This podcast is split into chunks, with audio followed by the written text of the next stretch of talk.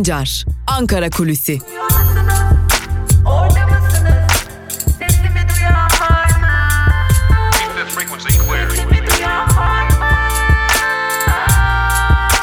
Özgürüz Radyo.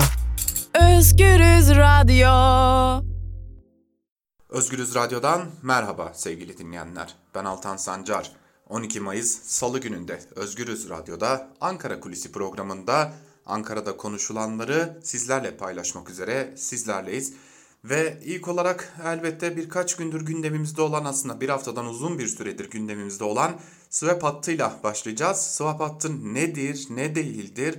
Önce bununla başlayacağız ardından da bu konuya dair dikkat çeken bazı iddialar var Ankara kulislerinde. Bunları sizlerle paylaşacağız. Peki swap nedir? Swap kelime anlamı olarak değiş tokuş veya takas demek sevgili dinleyenler. Finans piyasalarında ise iki tarafın belirli bir zaman dilimi içinde farklı faiz ödemelerini veya farklı para birimlerini karşılıklı olarak değiştirdikleri takas anlaşmasına swap sözleşmesi deniyor. Swap piyasasında ağırlıklı döviz swapları ile faize dayalı swap sözleşmeleri işlem görüyor. 2000'lerin sonundaki küresel kriz, likidite krizi sırasında sıkça başvurulan swap hat uygulaması ile merkez bankaları kendi para birimlerini diğer bankalara verip yabancı para birimlerini alabiliyorlar. Böylece de piyasaya likidite sağlanarak herhangi bir ülkenin döviz bulma ya da ödeme yapma sıkıntısı yaşamasının önüne geçilmesi hedefleniyor. Swap hattı Fed'in 2007 yılında Avrupa Merkez Bankası ve İsviçre Ulusal Bankası ile başlattığı bir uygulama.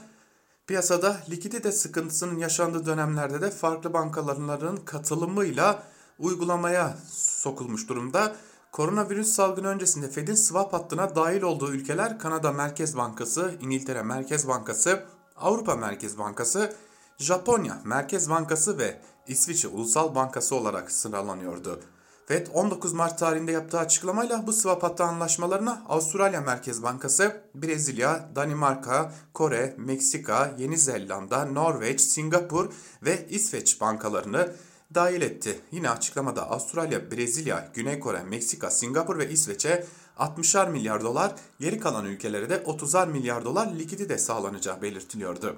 Şimdi Türkiye'de buraya dahil olmak istiyor ve e, Nisan ayının başından bu yana da buna ilişkin geliş, girişimler var. Şimdi swap hattını tanımladık. Türkiye açısından önemli. Zira Türkiye likidite arayışında Türkiye'de döviz sıkıntısı yaşanıyor. Özellikle dövizin kontrol altında tutulabilmesi için Merkez Bankası sık sık döviz satma yoluna giderek dövizi kontrol etmeye başladı ve bu da Merkez Bankası'nın elindeki döviz rezervlerinin erimesine yol açtı. Ancak Türkiye henüz bu hatta dahil edilmedi.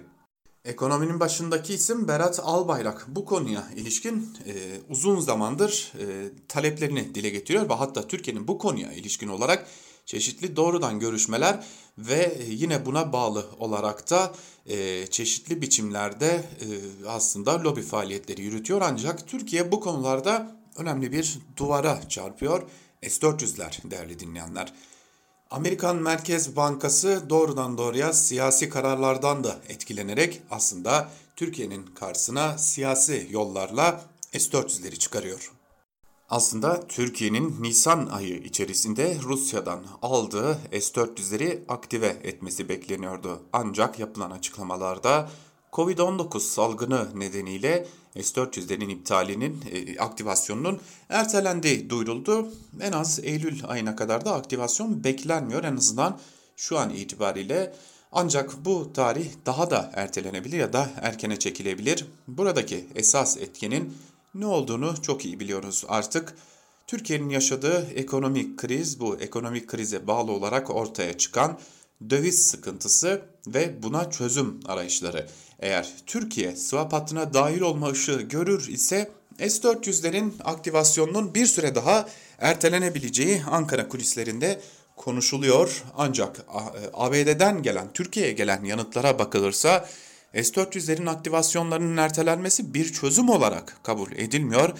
S-400'lerin artık tamamen rafa kaldırılması, bir daha kullanılmayacağının, aktive edilmeyeceğinin garanti edilmesi bekleniyor ancak tüm bunlar gerçekleştirilse dahi swap hattına dahil olunup olunmayacağına dair net bir şey söylemek pek de mümkün görünmüyor Ankara'da. Neden sorusuna cevap olarak da e, ABD ilişkilerindeki bazı diğer siyasi krizler ve ABD Başkanı Donald Trump'ın seçime giderken e, defalarca kriz yaşanan Türkiye ile çok da iyi ilişkiler kurmama isteğinin de etkili olduğu belirtiliyor. E, tüm bunlardan ortaya çıkan sonuç şu ki S-400'lerin ertelenmesinde swap hattına dahil olma arzusunun e, ciddi oranda etkili olduğu görülüyor ve yine tabii ki Türkiye'nin koronavirüs günlerinde yaşadığı ekonomik krizden dolayı yeni yaptırımlara maruz kalmama arzusu da bundaki önemli bir diğer faktör. Tabi bu başvurular, bu görüşmeler S-400'lerin pazarlık konusu haline gelmesi de e, aslında ittifak içerisinde çeşitli tartışmaları da kendisiyle getirmiş durumda. İlerleyen zaman dilimlerinde bu tartışmaları da öyle görünüyor ki hep birlikte görmeye devam edeceğiz diyelim ve geçelim tam da az önce aktardığımız konuya ittifak içerisindeki tartışmalara. Her ne kadar dışarıya herhangi bir sorun yok, her şey yolunda, her şey konuşuluyor, her şey bir çözüme kavuşturuluyor şeklinde mesajlar verilse de ittifak içerisinde karşılıklı mesajların muhalefete yönelikmiş gibi adlandırılarak karşılıklı e, Cumhur İttifakı içerisindeki iki büyük e, ortağı MHP ve AKP'nin karşılıklı mesajlarının olduğu belirtiliyor. Bunların içerisinde dikkat çeken konular da var. Yeni bir çözüm süreci mümkün mü? Sorusu bazen Ankara'da tartışılmaya devam ediliyor ancak e, AKP MHP'ye benim böylesi bir niyetim yok mesajını muhalefet üzerinden verirken MHP de yine AKP'ye böylesi bir niyetin zillet olarak adlandırılacağını CHP üzerinden vermeye devam ediyor. Taraflar arasındaki güvensizliğin giderek artsına dair önemli bir işaret olarak da yorumlanıyor bu durum ve e, her gün geçtikçe de taraflar arasındaki güvensizlik artmaya devam ettikçe de bu tür mesajların doğrudan doğruya karşılıklı olarak verilebileceği günlerinde yakın olduğu belirtiliyor. Kaldı ki AKP-MHP ittifakının birlikte olduğu birçok belediyenin meclislerinde tartışmaların devam ettiği, bu tartışmaların e, genel merkezlere aktarıldığı, genel merkezlerin müdahale ederek bu tartışmaların çok daha fazla büyümemesi yönünde çabalar harcadığı belirtiliyor. Ancak bu çabalar ne kadar etkili oluyor, ne kadar etkili olabilecek ve ne kadar daha bu kriz gizlenebilecek? Bu da Ankara'daki önemli bir diğer soru işareti ve e, tüm bunları hep birlikte değerlendirdiğimizde Ankara'da yapılan AKP'li kaynakların yaptığı önemli bir değerlendirme var. Bir yandan swap hattı açma çalışmaları, bir yandan AB'ye verilen ılımlı mesajlar karşılığında eğer beklenilen elde edilemezse AKP'li bir kaynağın aktardığını aktararak bitirelim Ankara kulisini. Bunlar son dışarı açılma hamleleri. Eğer bu dışarı açılma hamleleri de başarılı olmaz ise Türkiye'nin çok hızlı bir şekilde içeri çekilmesi ve içeriye yönelmesi kuvvetle muhtemel görünüyor. Tabi bu içeri çekilme ve içeri yönelme halinin getireceği sonuçlar neler olacak bunları da bu konudaki girişimlerin sonuçları gösterecek diyerek Ankara Kulisi'ni bitirelim. İlerleyen saatlerde haber bültenlerimizle karşınızda olmayı sürdüreceğiz. Özgürüz Radyo'dan ayrılmayın. Şimdilik hoşçakalın. Keep this frequency clear.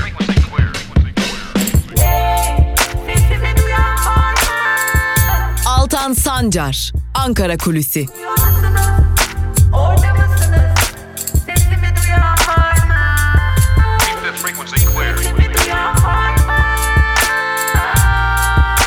Özgürüz Radyo. Özgürüz Radyo.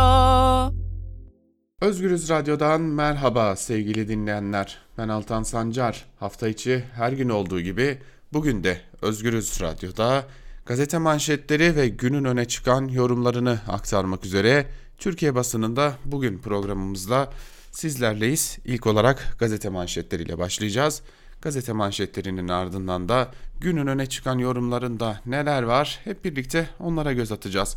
İlk olarak Cumhuriyet Gazetesi ile başlayalım. Cumhuriyet Gazetesi Gökçekeli ile emsalsiz rant manşetiyle çıkmış. Ayrıntılarda ise şunlara yer veriliyor. Eski Ankara Büyükşehir Belediye Başkanı Gökçe'nin belediye ihalelerinin müdavimi Mustafa Akan'ın şirketi Söğüt İnşaat'a Eryaman'daki garajı sattıktan sonra imar değişikliğiyle haksız kazanç sağladığı ortaya çıktı. 90 bin metrekarelik inşaat için satılan alana 450 bin metrekarelik inşaat yapıldığı belgelendi. Arazideki kod değişikliğini 2011'de doğrudan Gökçek imzaladı.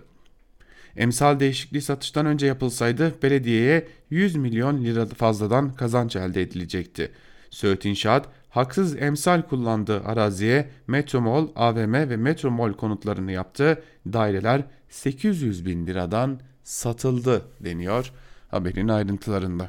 O günün Ankara'yı yöneten AKP'si bugünlerde Ankara'daki asbestli su borularının değiştirilmesine dair önergeleri Ankara Büyükşehir Belediyesi'nin meclisinde reddedebiliyor. Güç şımarıklığı başlıklı bir diğer haberle devam edelim. Yine Cumhuriyet Gazetesi'nden.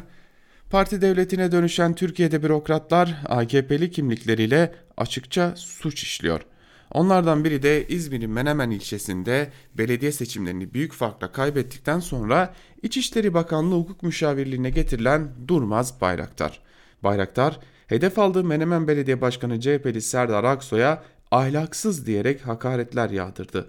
Bayraktar'ın devlet memuru, memuru olduğunu anımsatan CHP suç duyurusunda bulundu. CHP'li vekil açıkça siyaset yapıyor, bakanlık ihraç etmeli dedi şeklinde de ayrıntılar aktarılmış. Şimdi buradan e, açıkçası şunu görüyoruz e, ki bunu her zaman tekrarlıyoruz. Özgürüz Radyo'yu sürekli dinleyenler de bilir. AKP'de kaybetmek diye bir şey yoktur. Eğer AKP'liyseniz ve AKP'ye sadıksanız tırnak içerisinde bir gün mutlaka kazanırsınız. Geçelim Bir Gün gazetesine. Bir Gün gazetesinin manşetinde soruşturmalarla krizi unutturamazsınız sözleri yer alıyor. Ayrıntılarda ise şunlar aktarılmış. Ekonomik krizle birlikte yönetme krizi de derinleşen iktidar akla hayale gelmeyecek baskı ve soruşturmalarla ülkeyi zapturap altına almaya çalışıyor. İşçilerden milletvekillerine, muhalefet partilerinden sokaktaki insana kadar sesini çıkaran herkes iktidarın baskısından payına düşeni alırken toplumsal muhalefet sindirilmeye çalışılıyor. Hedef göstermeler, soruşturmalar, gözaltı ve baskıların ardı arkası kesilmiyor. Dün de iki çarpıcı soruşturmaya tanık olduk. 6 Mayıs'ta Deniz Gezmiş, Yusuf Aslan, Hüseyin İnan paylaşım yapan Saray Belediye Başkanlığı hakkında soruşturma başlatıldı.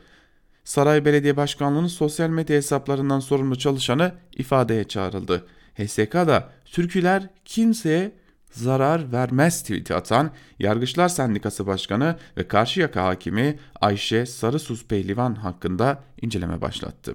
Yaşam hakkının kutsallığı üzerinden paylaşım yaptığına dikkat çeken Pehlivan anlaşılır gibi değil dediği şeklinde ayrıntılar aktarılmış. 2,5 milyon işçinin geliri 1500 liraya indi başlıklı bir diğer haberi de aktaralım.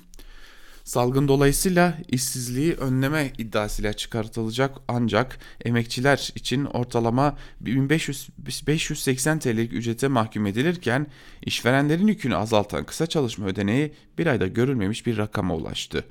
Mart ayında işçi ve işveren kesintilerinden oluşan işsizlik sigortası fonundan ödeme yapılanların sayısı 96.636'ya 2 milyon 590 bin 589 kişiye çıktı. Ancak işveren bu dönemde de fondan 1.1 milyar TL destek aldı. İşsizlik sigortası alanlarda ise azalma 65 binde kaldı deniyor haberin ayrıntılarında. Hani kriz kime kriz bunu da bu haberden anlamış oluyoruz. Geçelim bir diğer habere sevgili dinleyenler. Daha doğrusu bir diğer gazeteye. Alkış değil hakkımızı istiyoruz manşetiyle çıkan Evrensel Gazetesi'ne. Ayrıntılar ise şöyle. 12 Mayıs Ebe ve Hemşireler Günü nedeniyle açıklama yapan sağlık emekçileri ebe ve hemşirelerin mesleki özelliklerinin yok sayıldığını belirtti. Salgında 30 sağlık çalışanının hayatını kaybettiği binlercesinin virüse yakalandığı hatırlatılarak hemşire sayısındaki yetersizliğe dikkat çekildi. Hükümete seslenen sağlık emekçileri alkış değil hakkımızı istiyoruz dedi. Talepler ağır, tablo ağır, talep çok bölümünde ise sağlık emekçilerinin talepleri aktarılmış. Bazı talepler şöyle. Hemşirelik bağımsız meslek grubu olarak tanımlansın. 3600 ek gösterge hakkımız verilsin. Yıpranma tazminatı 5 yıla 1 yıl olarak düzenlensin. Covid-19 meslek hastalığı olarak tanımlansın deniyor. Evet sevgili dinleyenler, sağlık emekçileri işte alkış yerine bunları istiyorlar. Gayet haklı talepler. Çünkü ölümle burun buruna çalışırken e, neredeyse e, çok düşük ücretler karşılığında hayatlarını sürdürmek zorunda bırakılıyorlar. Sağlık emekçilerinin e, beklentileri var. Biliyorsunuz geçtiğimiz aylarda artık haftalarda da değil geçtiğimiz aylarda Sağlık Bakanı Koca çıkıp bir açıklama yapmış ve e, tavandan ödeyeceğini, ödeneceğini söylemişti e, sağlık emekçilerinin ücretlerinin. Ancak henüz tavandan ödeme yapılmadığı da ortaya çıktı. Yeni Yaşam gazetesine geçelim. Yeni Yaşam gazetesi sağlığı değil parayı seçtiler manşetiyle çıkmış ve şunlar kaydedilmiş. Uzmanların önlemler gevşetilirse başa döneriz uyarısına bulağı kapatan hükümet normalleşme adımı altında AVM'lerin, berberlerin ve güzellik salonlarının açılmasına izin verdi. Çarklar dönsün mantığıyla açılan AVM'lerin önünde kuyruklar oluştu. Bazı yurttaşlar önemsiz bazı ihtiyaçlar için geldiğini söylerken bazıları ise gelme sebebini özlemişiz bir gün görelim dedik sözleriyle açıkladı. Profesör Doktor Sarp Üner biz bir araya gelmeyin kapalı yerlere gitmeyin diyoruz. AVM bunun tam tersini sağlayan bir yer dedi. İstanbul Tıp Fakültesi Dekanı Profesör Tükek ise marketlerdeki kalabalığa dikkat çekerek böyle devam ederse normalleşme yarım kalacak gibi diye konuştu. AVM'lerin açılması sadece oraya giden yurttaşları değil yaklaşık 500 bin AVM emekçisini de riske atıyor denmiş ayrıntılarda. Nusaybin olayı kapanmasın başlıklı bir diğer haberi de paylaşalım sizlerle. HDP'li vekiller Nusaybin'de polisin havaya ateş açarak çocukları kovalamasını bir polisin 8 yaşındaki B'yi zırhlı araca götürerek tehdit etmesini meclise taşıdı. Milletvekilleri verdikleri soru önergesinde kaymakamlığın çocuklar polise taş attı açıklaması hatırlatılarak olayın üzerinin kapatılmak istendiği de belirtildi denmiş haberin ayrıntılarında. Hiç sekmez zaten sürekli polisin karşısındaki suçludur. Ne olursa olsun polis ceza alır ama polisin karşısındaki de muhakkak o cezadan nasibini alır sevgili dinleyenler. Evet Yeni Yaşam gazetesini de böylelikle noktalayalım ve geçelim Sözcü gazetesine. Sözcü gazetesinin manşetinde milletin bağışı ortada kaldı sözleri yer alıyor. Sözcü gazetesinin manşetinin ayrıntılarında ise şu cümlelere yer veriliyor. Valilik, Ankara Büyükşehir Belediyesi'nin salgında kullanmak üzere topladığı bağışların sahiplerine iadesini istedi, itiraz geldi. Ankara Belediyesi salgından mağdur olanlar için bağış kampanyası açtı. Paralar banka hesabında toplandı. Ancak iktidar CHP'li belediyelerin bağış kampanyalarını durdurdu. Hesaplar bloke edildi. Valilik Vakıfbank'tan hesaptaki paraların bağışçılara iade edilmesini istedi. Banka yetki Ankara Belediyesi'nde deyip yapmadı. Valilik bu kez Ankara Büyükşehir Belediyesi'ne yazı yazdı. Belediye de bağış yasal, yargı sürüyor dedi.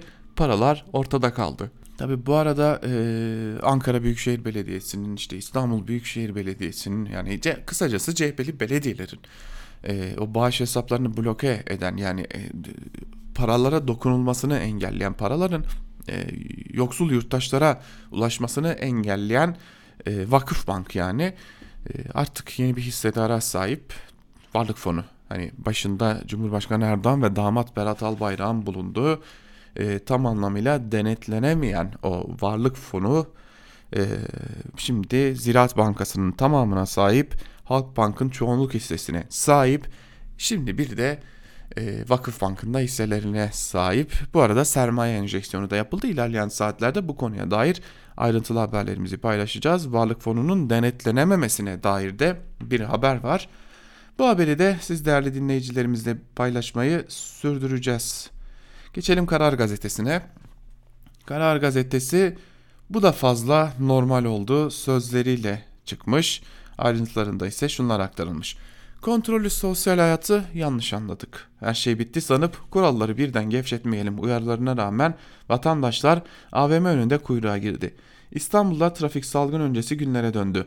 Bilim kurulu bir günde 1542 kişi hastalandı hatırlatması yapıp 83 milyonu uyardı. Mecbur kalmadıkça AVM'ye gitmeyin. Sıkıldık diye dışarı çıkmayın. Maskeyi, sosyal mesafeyi asla unutmayın. Şimdi iktidar, iktidarın temsilcileri, Sağlık Bakanı, iktidarın gazetecileri ki onlar da artık bana kalırsa iktidarın temsilcileri işte yandaş medya e, şimdi bir de muhalif medya olarak kendini konumlandıran gazeteciler e, ya şunu anlayalım artık yani yurttaş gelen açıklamalara yapılan haberlere bakar ve bunlara baktıkça iyi bir şey olmuyormuş der dışarı çıkar maske de takmaz e, fiziksel mesafeye de uymaz tedbirlere de dikkat etmez. Ama burada suçlu yurttaş değildir. Yani dün Sağlık Bakanı da yurttaşa serzeniyor, serzenişte bulunuyor. E, işte yandaş gazeteler yurttaşlar sosyal mesafeye uymadı gibi e, cümleler kuruyor. Ama hiç kimse kusura bakmasın. Burada yurttaş ikinci ya da üçüncü dereceden sorumlu. Önce siz yaptığınız haberlere, yaptığınız açıklamalara dikkat edeceksiniz. Eğer salgında bir ikinci dalga yaşanırsa bunun önünü almak için şimdiden yurttaş uymadı haberleri yapmayın bence. Çünkü yurttaşın uymamasına sebep olan sizlersiniz. Karar gazetesinden bir başka habere geçelim bu cümlelerin ardından. O bankaların yasağı kalktı başlıklı bir haber. Dün de aktarmıştık bu haberi. Ayrıntılarını tekrar paylaşalım. Dolar 7.24 eşiğini aşınca hükümet çevreleri Londra merkezli finans kuruluşlarının manip manipülasyonunu işaret etmiş. Ancak bu işlemlerin kim tarafından ve nasıl yapıldığına ilişkin sorular cevapsız kalmıştı.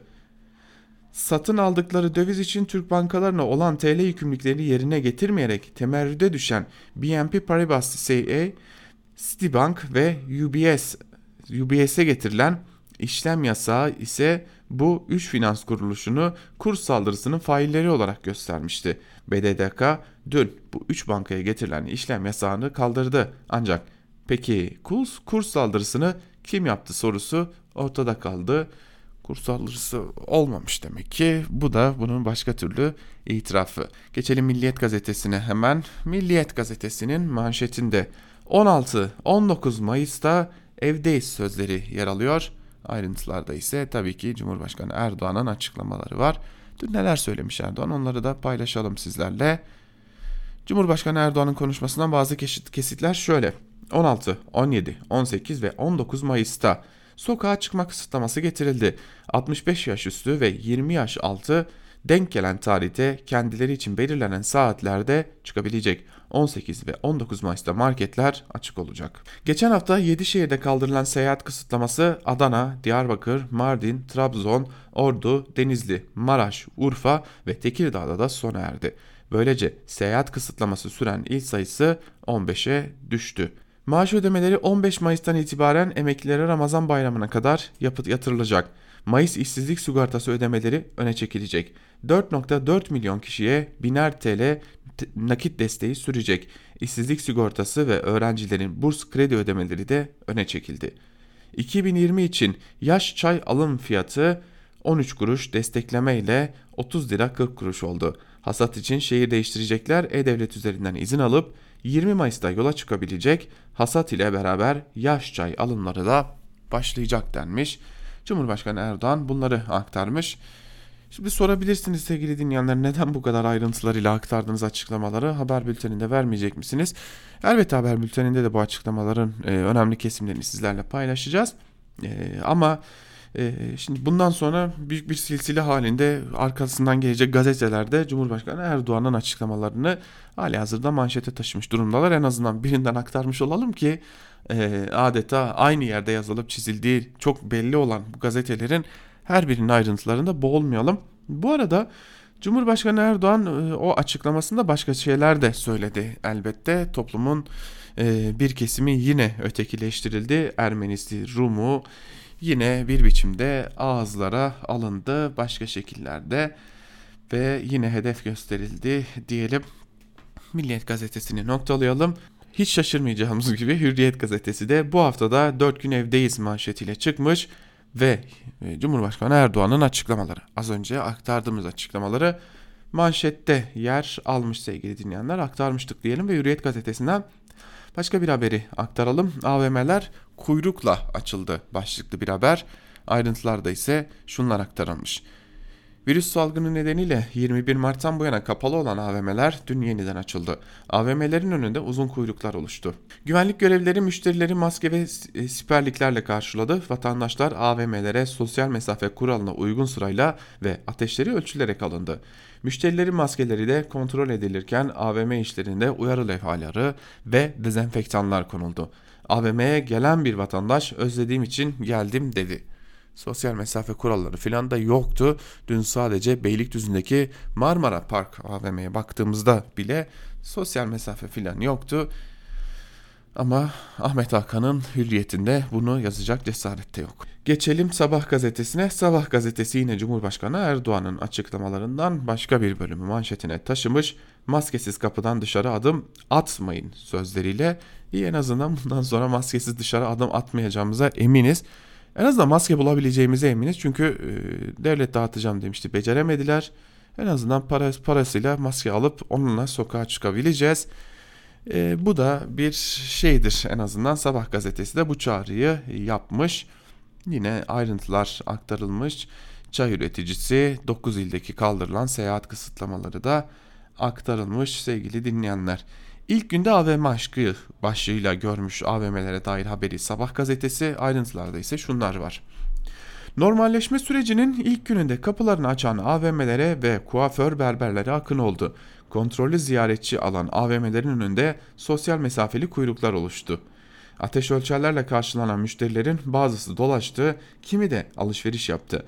Randevulu müşteri kabule başlayan kuaför, kuaför ve berberlerde hijyen kurallarına uyuldu. E yani kimse yordum ekşidir demez tabi. Biz iktidarımız AVM'leri açtıysa sosyal mesafeye de uyulmuştur. Berberler hijyen kurallarına da uymuştur. E, uysa bile sabah gazetesi bununla uymasa bile sabah gazetesi bunları görmeyecektir. Ki kaldı ki dün uyulmadığını da hepimiz gördük. Geçelim Yeni Şafak'a. Yeni Şafak'ın manşetinde 10 Mart öncesi gibi olmayacak manşeti yer alıyor ve hali hazırda yine Cumhurbaşkanı Erdoğan'ın e, sözleri manşete taşınmış. Yandaşlar belli. Yandaşların bugün e, iki görevi var. Cumhurbaşkanı Erdoğan'ın dün yaptığı açıklamaları aktarmak ve alışveriş merkezlerinin açılmasıyla ortaya çıkan o kötü tablonun aslında kötü olmadığını izah etmeye çalışmak ki bugün daha fazla insan AVM'ye gitsin, virüs daha hızlı bulaşsın, virüs daha çok mutlu olsun diye Yeni Şafak'ın sür manşetinde de ilk güne geçer not sözleri yer alıyor. Ayrıntılarında ise şunlar aktarılmış. Dün yeni normalin ilk günüydü. 21 Mart'ta kapanan berber ve kuaförler ile gönüllü kepenk indiren AVM'ler açıldı. Sosyal mesafe ve hijyene dikkat edilip edilmediği ilk günün en çok merak edilen sorusuydu. Ancak işletmeler genel olarak geçer not aldı deniyor. İyi en azından eminiz artık virüs hepimize de bulaşsa AVM'leri kapatmayacaklar. AVM lobisi rahat olabilir. Son olarak Akit'e geçelim. Akit'in manşetinde ise tabii ki Ekrem İmamoğlu var. Dünya yansa, kıyamet kopsa Akit Ekrem İmamoğlu'nu kötülemekten vazgeçmeyecek çünkü. Liyakat gitti, felaket geldi manşetiyle çıkmış e, yeni Akit ve ayrıntılarda ise şunlar aktarılmış. Kadıköy'de İSKİ ekiplerinin atık su borusunu patlatması yine Kadıköy'deki tatbikat sırasında itfaiye erinin can vermesi ve İYTD'de salgın sürecinde yaşanan skandal uygulamalar CHP'li İmamoğlu'nun diline doladığı liyakat söylemlerini gündeme getirdi deniyor. Ee, Yeni Akit'in yakışıklı muhabiri Muhammed Uzun'un e, haberinde. Cumhurbaşkanı Erdoğan'ın sözleri ise sür manşette yer alıyor.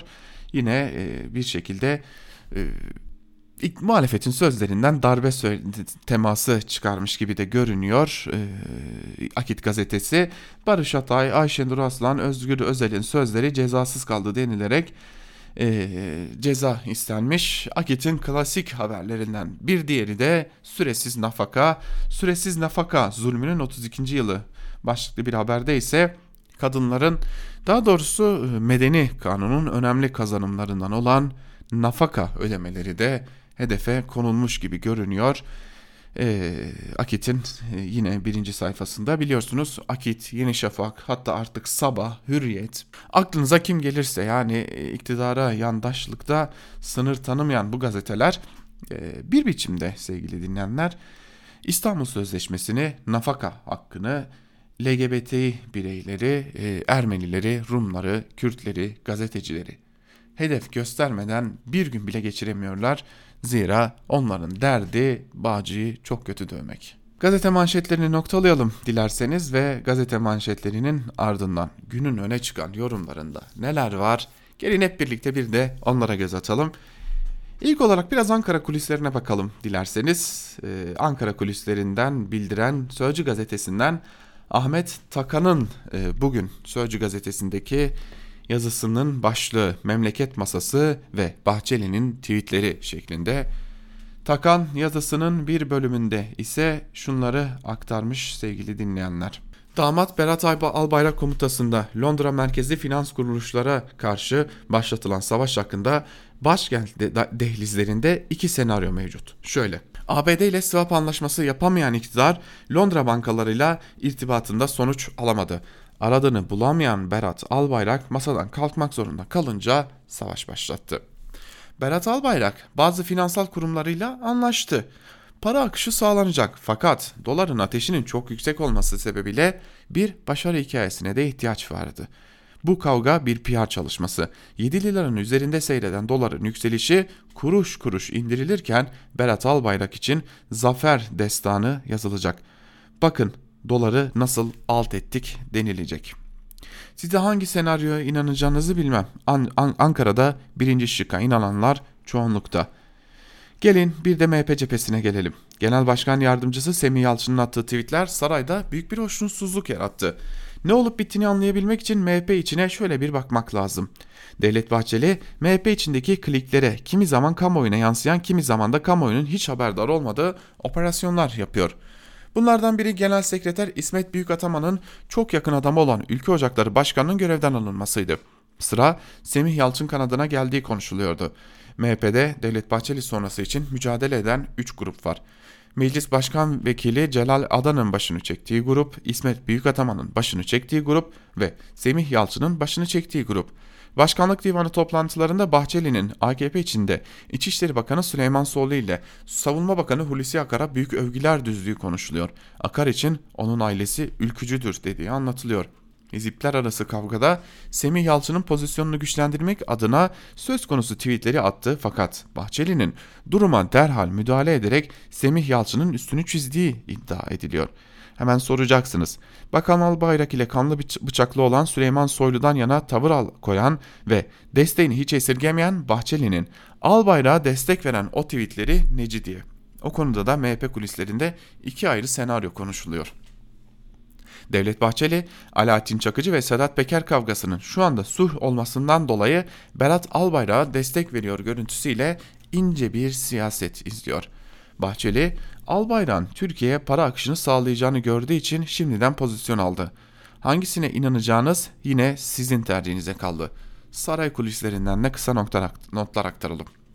İstifa restiyle güç kazanan Süleyman Soylu'ya yakın grup kendilerini milli grup diye isimlendirmeye başladı. Beratçılar ile soylucular arasındaki kavga giderek büyüyor. Parti içinde homurtular artıyor.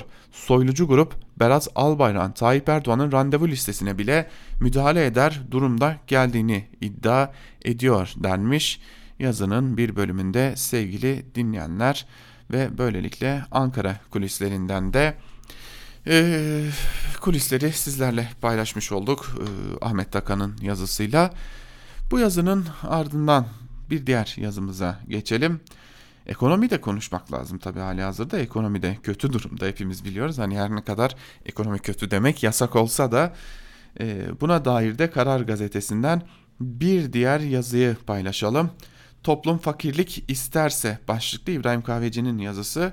Bir bölümünde yazının İbrahim Kahveci şunları kaydediyor. Bir hesap yapmamız gerekiyor. Çok basit aslında. Şubat 2018 Şubat 2020 karşılaştırması. 15-64 yaş nüfus 1 milyon 46 bin kişi artış gösteriyor. Şubat 2018'de çalışabilir yaş aralığındaki her 100 kişiden 57.3 kişi iş gücüne katılım sağlıyor. Yani 1 milyon 46 bin artan nüfusun 600 bin kişisi iş gücü piyasasına çalışmaya çıkmış olmalıydı. Eğer bu şekilde olsaydı bu kişiler iş bulamayacak ve işsizler hanesine yazılacaktı. Çünkü 2018 Şubat 2020 Şubat arasında çalışan sayısı 27 milyon 330 bin kişiden 25 milyon 993 bin kişiye gerilemiş durumda. Tam 1 milyon 337 bin kişinin mevcut işini kaybetti ve 600 bin kişinin de nüfus arttığında işsiz kaldığı bir durum olacaktı. Zaten Şubat 2018'de 15-64 yaş aralığında 3 milyon 328 bin işsiz vardı. Böylece işini kaybedenler ve artan nüfustan işsiz kalanlar sonucu işsiz sayısı şöyle olacaktı. Şubat 2018'de işsizler 3 milyon 328 bin. Mevcut işini kaybedenler 1 milyon 337 bin. Nüfus artışından dolayı iş arayanlar 600 bin kişi. Toplam işsiz sayısı 5 milyon 265 bin kişi ve böylece 15-64 yaş grubunun işsizlik oranı 16.8 olacaktı. Oysa Türkiye İstatistik Kurumu bu işsizlik oranını 13.9 olarak açıkladı. İyi ama önceki gece Fatih Sultan Mehmet Köprüsü'nden intihar amacıyla atlayan vatandaşlarımızın da dertlerini böyle çözebiliyor muyuz? Ne dersiniz? diyor İbrahim Kahveci ve yaptığı basit bir hesaplamayla TÜİK'in aslında işsizlik verileriyle nasıl oynadığını gösteriyor ve bunu hatırlattıktan sonra da işsizlik nedeniyle intihar eden insanlara da bunu anlatabilir misiniz diyor. Geçelim bir diğer yazımıza Evrensel Gazetesi'nden bir yazıya. Böl, parçala, yönet taktiğinde sıra meslek örgütlerinde başlıklı İhsan Çaralan'ın yazısının da bir bölümünde şunlar kaydediliyor. Erdoğan 2 Eylül 2019'da adli yıl açılış töreninden bu yana barolar ve öteki meslek örgütlerinin seçimlerine ilişkin değişiklik yapılması isteğini dile getirse de gerçekte yapmak istediği bundan daha vahimdir. Öncelikle belirtelim ki iktidarın asıl sıkıntısı barolar ve meslek örgütlerinin kamu adına hareket ederek hükümetin kimi uygulamalarını mahkemeye başvurarak engellemesi ya da kamuoyuna gerekçeleri açıklayarak bu uygulamalara tepki oluşmasına hizmet etmeleridir. Erdoğan AKP iktidarı bugüne kadar bu örgütleri ele geçirmek için çeşitli operasyonlar düzenledi ama istediği düzeyde başarılı olamadı. Resmi ve gayri resmi başlıca güç odaklarını ele geçirip AKP'lileştiren Erdoğan ve AKP'sinin önündeki en önemli engellerden birisinin barolar ve odalar olduğu şimdi daha iyi görülmektedir. Bu yüzden AKP bu örgütlerin parçalanıp etkisizleştirilmesini amaçlayan yeni bir operasyon başlatmaya yönelmiştir. Erdoğan'ın çağrısının amacı baro seçimlerinde nispi temsil uygulamasına geçilerek avukatların temsiliyet düzeyinin yükseltilmesi olarak propaganda ediliyor. Ancak seçim sistemine müdahale amacın daha az oy alan grupların baro yönetimlerine egemen hale getirilmesi olduğu tartışmasızdır. Ama AKP'nin sadece seçim sistemine müdahale ederek baroları, TUMOP, Türk Tabipleri Birliği gibi meslek örgütlerini ele geçirip arka bahçesi haline getirmesinin çok zor olduğu herkesin bildiği bir gerçektir. AKP bunu herkesten iyi bilmektedir. Nitekim son günlerde AKP cenahından yapılan açıklamalardan anlaşılmaktadır ki yapılmak istenen seçimlere müdahale etmekten ibaret değildir.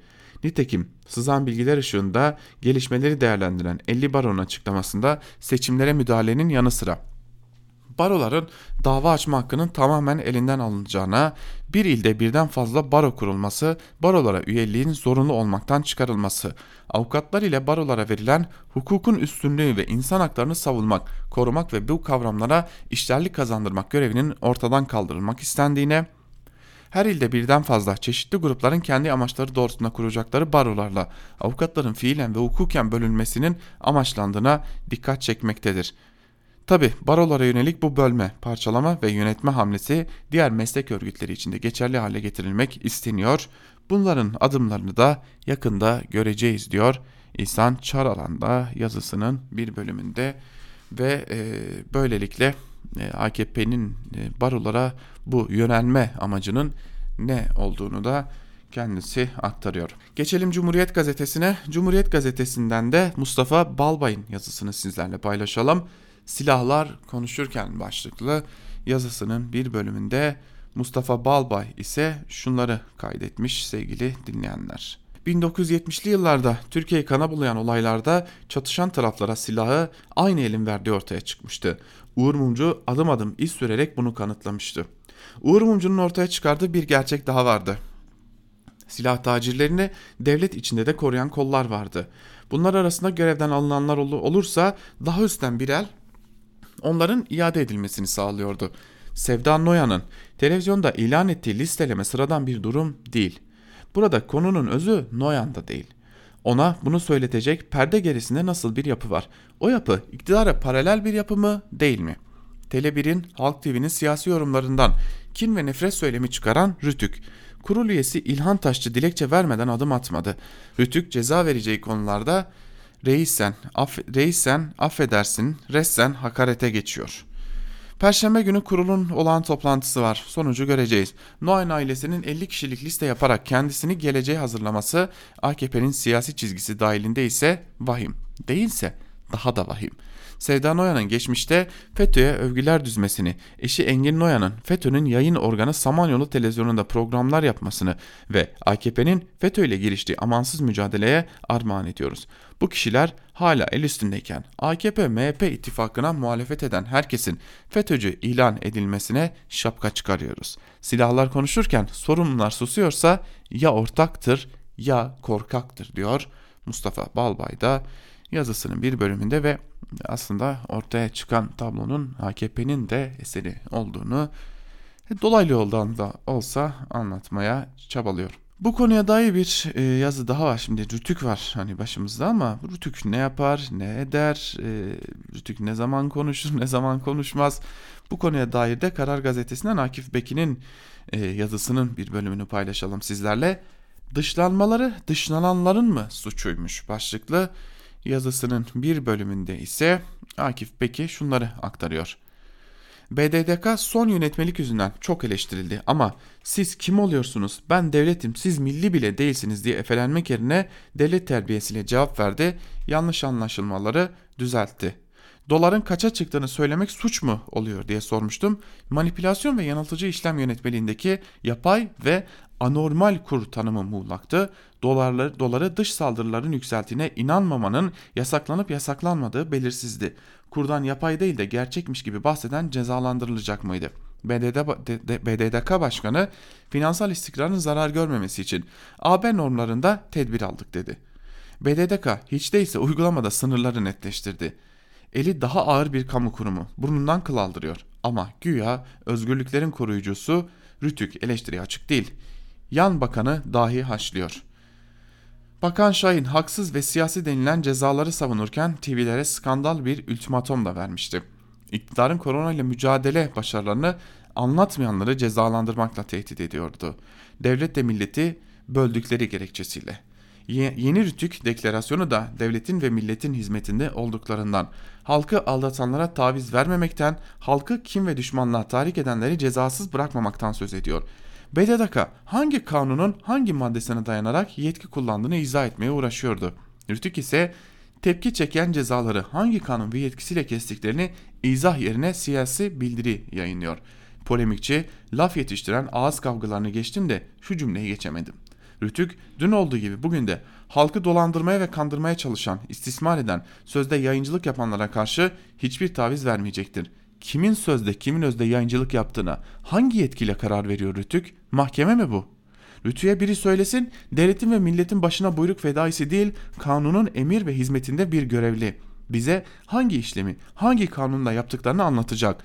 Kuru hamasetle rüzgar yapmayı da siyasilere bırakacak. Hem kanun eyleme bakar kalbe bakmaz. Kanun uygulayıcısı olarak Rütük'e hatırlatırım. Vesayet kurumları da bir zamanlar AKP adaylarına karşı sözde değil özde layık cumhurbaşkanı arıyordu diyor Akif Beki de yazısının bir bölümünde. Biz de Akif Beki'nin yazısıyla birlikte Türkiye basınında bugün programımızı bugünlükte noktalamış olalım. Sürçülisan ettiysek affola sevgili dinleyenler. Ancak sizler Özgürüz Radyo'dan ayrılmayın. Şimdi sözü genel yayın yönetmenimiz Can Dündar'a ve Özgür Yorum'a bırakıyoruz. İlerleyen saatlerde saat başlarında haber bültenleriyle görüşmek dileğiyle ve hatırlatalım bugün Özgürüz Radyo'da Geyik Muhabbetiyle Erk Acerer, Lezzet Avcısı programıyla Coşkun Aral, Son Tahlilde programıyla Onur Öncü sizlerle olacak. Özgürüz Radyo'dan ayrılmayın, hoşçakalın.